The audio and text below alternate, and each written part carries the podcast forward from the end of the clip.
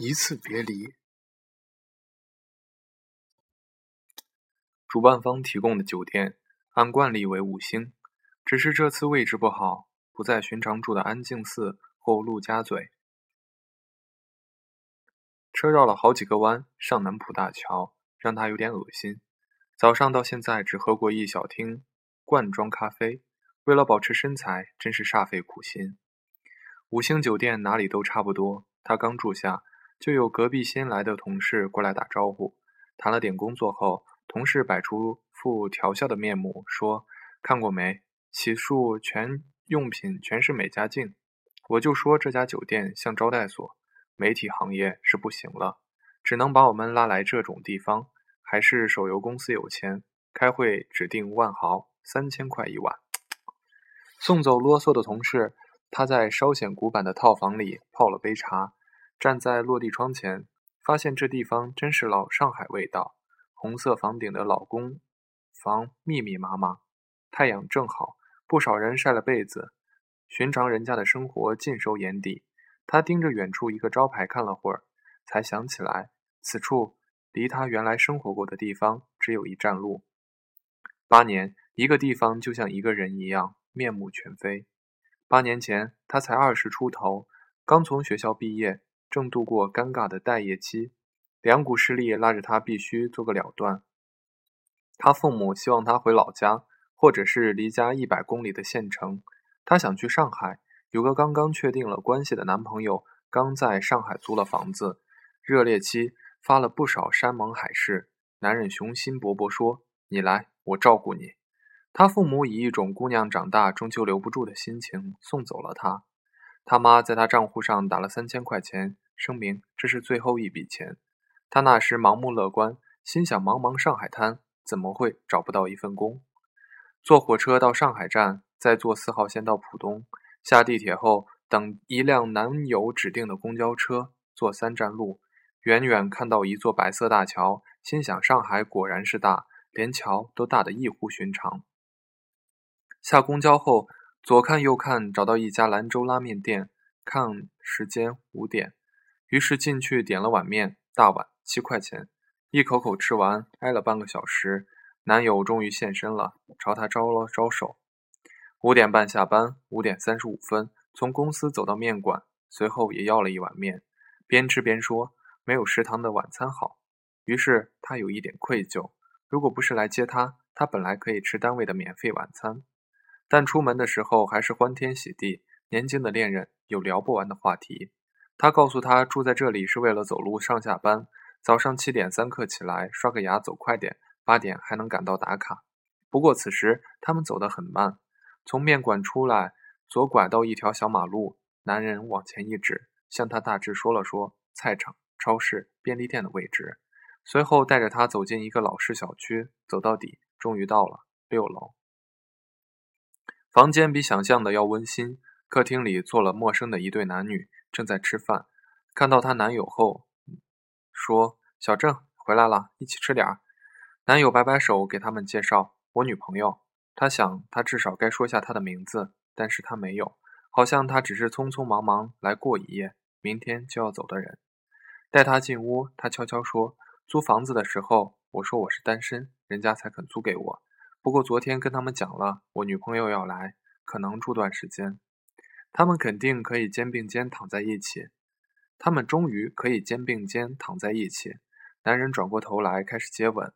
他记得那个时候的性生活总是跟饭菜香、旧式小区的味道连在一起。他们蹑手蹑脚的努力不发出一点声音，像两个各怀心、各自心怀鬼胎的贼。卫生间是共用的，每晚他等所有人用完后再进去洗澡。那时候即使是上厕所，也努力挨到这种时候，或者第二天他们都去上班后，出于一种他是闲人的自觉吧。一个寄居者不该给人带来太大的困扰。同住的情侣已经在一起好几年，男人微秃，发际线后退，面目和善，永远一副和和气气的脸；女人长发，五官清秀。但始终皱着眉，像所有未来都要他去扛。男友对这一一对表面和气，背地里看不太起。这把年纪居然还在过这种生活。三十岁对他们来说还是十分遥远的生活，遥远到可以产生一百万个设想。总之，不会住这样的出租房，过着这样素淡的生活。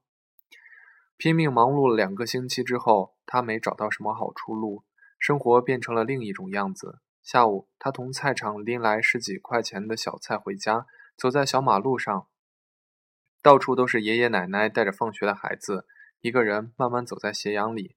感觉自己已经不再是二十出头的小女孩，是旧小说里那种围绕男人过日子的女人，盘算着要烧青椒肉丝、尖椒炒蛋，小成本的家常菜。男友夸耀她做饭不错，很有样子。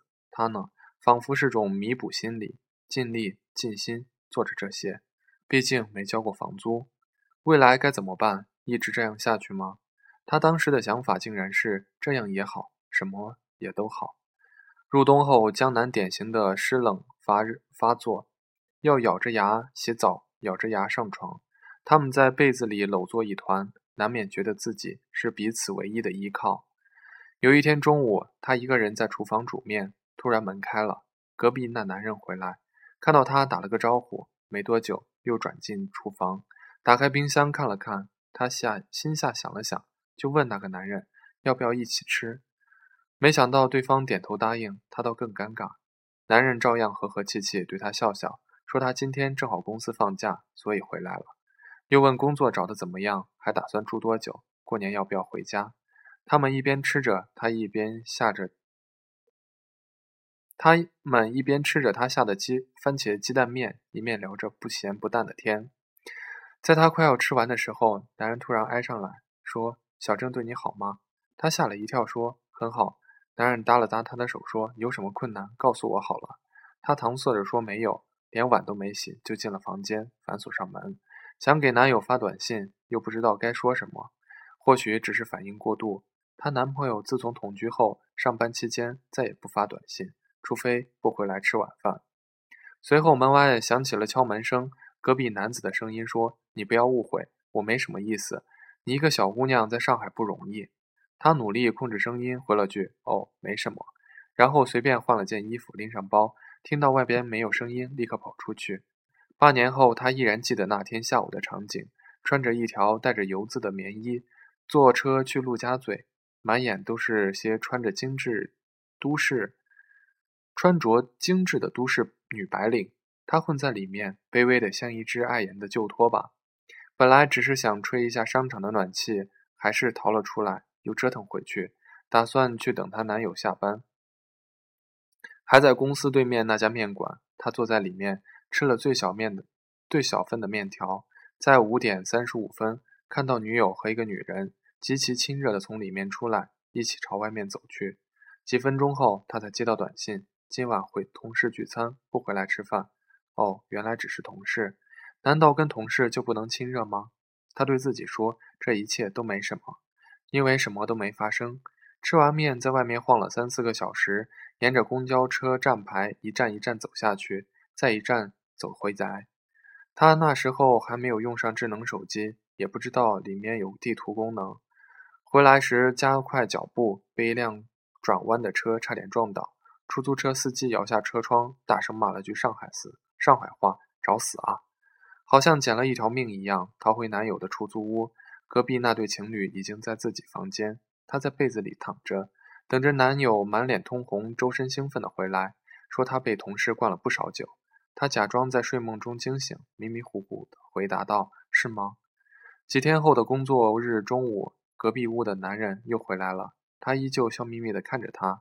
他想从客厅的沙发上起来，不留神他也凑上来，他的脸直接贴到他脸上，他甚至感觉到他下体凸起来一块。男人有一股很重的头油味儿，他想他女友怎么受得了？他正好将他压迫在沙发里，他突然大声喊了一句：“报警！我要报警！”男人起来了，像什么事都没有发生过一样，脸上挂着可怕的笑意，说：“你报警的话，我会说你勾引的我。”他飞也似的逃进房间，突然发现那个男人正在用钥匙开锁，他朝外面喊：“我打幺幺零了。”男人走了，像从来没有来过一样。他甚至觉得刚才那一切。说不定自己的幻想，她拨打男朋友的手机，决定一定要告诉他这件事。电话忙音，完全打不通，像把他一个人置身在于茫茫的宇宙。二十岁出头的他，完全不知道该拿这种事情怎么办。他还年轻，还有那么长的未来，难道就要背上一个曾经被人强奸未遂的枷锁？她男友会说什么？会不会说她因为太闲？